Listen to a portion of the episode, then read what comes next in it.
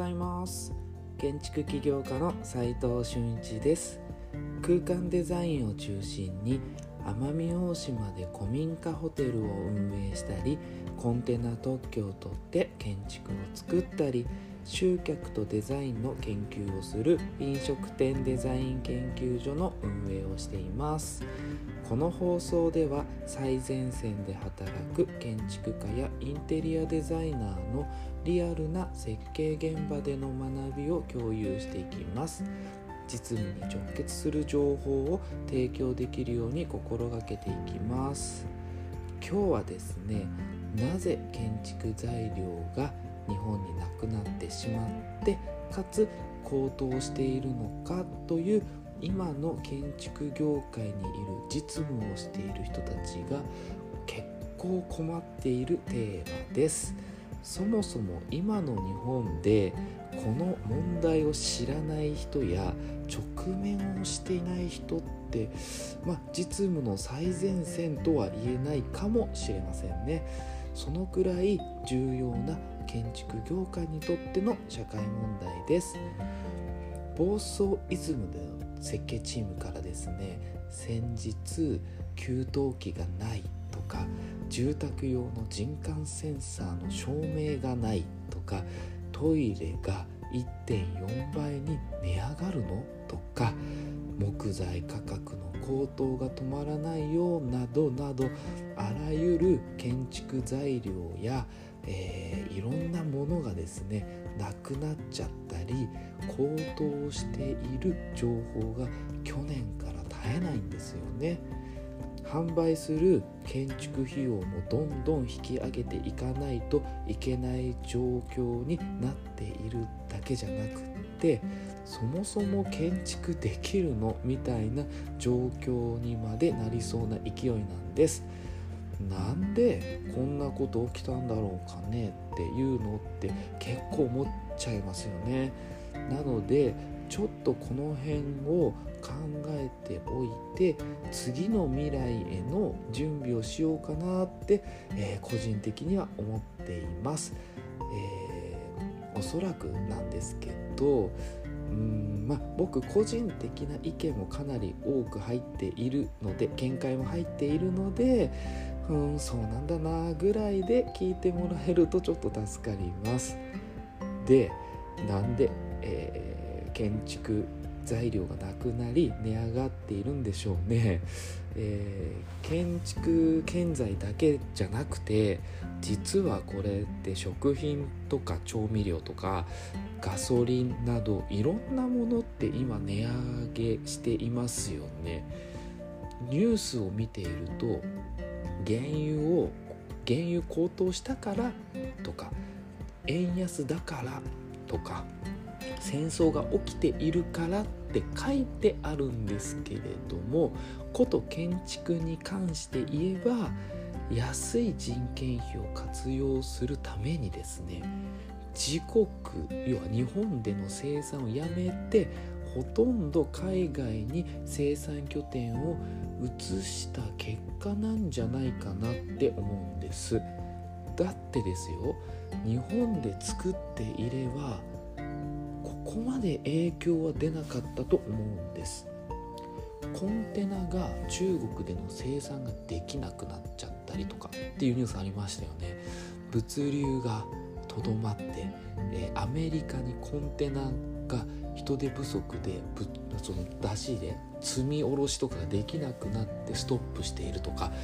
まあ、こういったものの影響がそもそも外部流入というあ外部的な影響まあ、海外の影響ですよね。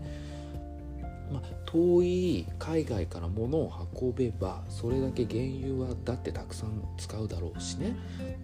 要するに輸入に頼っている物流が今の原因なんじゃないかなと思っています。となると解決策は何だろうなって考えると、えー、答えは3つくらい考えられます。これ社会的解決とかではなくて僕ら個人的なその建築業界に働く人間としての、え、考え方ってことですかね。でまず1つ目が日本で建築材料を作って日本に建築するっていうことですよね。で2つ目が建築材料を作っている国に行ってその国で建築するかですよね。で3つ目が物流自体を変えてしまうかってことなんですよね。この辺りが次の一手になるかなと思っています手っ取り早いし。でまず1個ずつ見ていきたいんですけれども1つ目の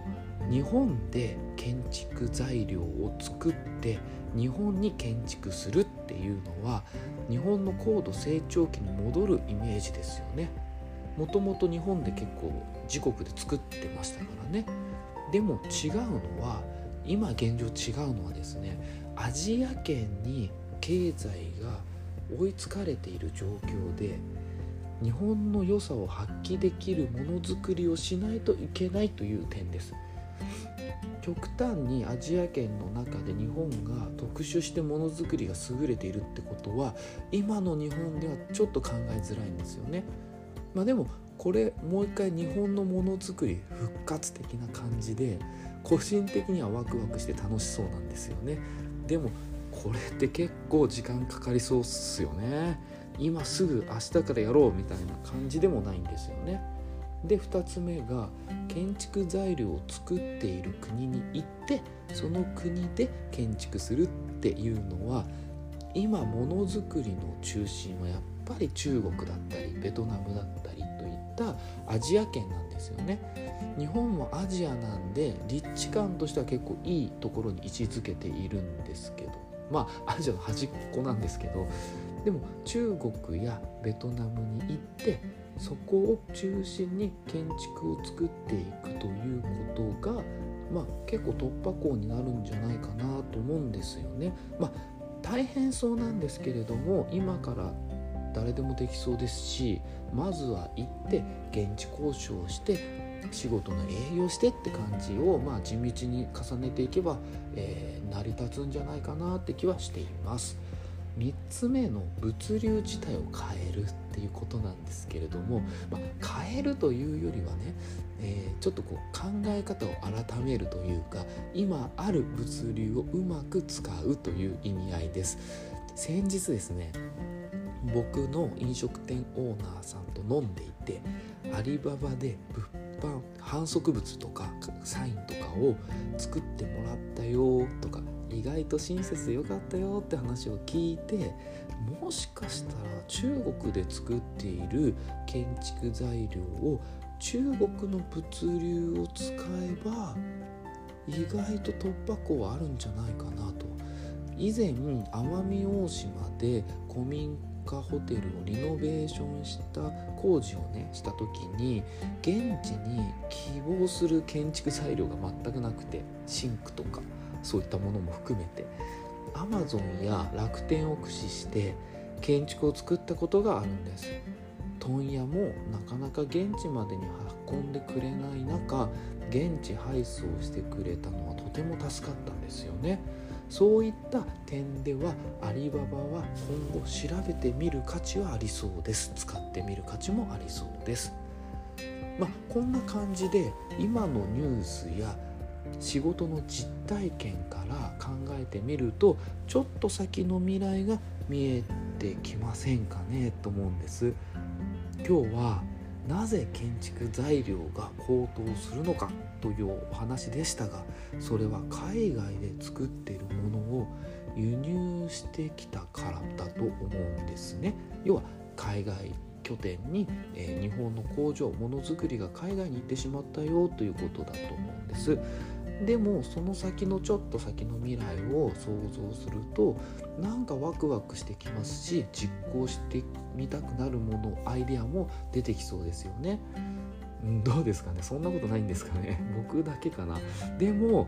ここの今の状況ないないって嘆くより未来への突破口を考えていく方がおそらくよっぽど楽しいので僕は今日からこの3つの想定を順次実行してみようかなと思います。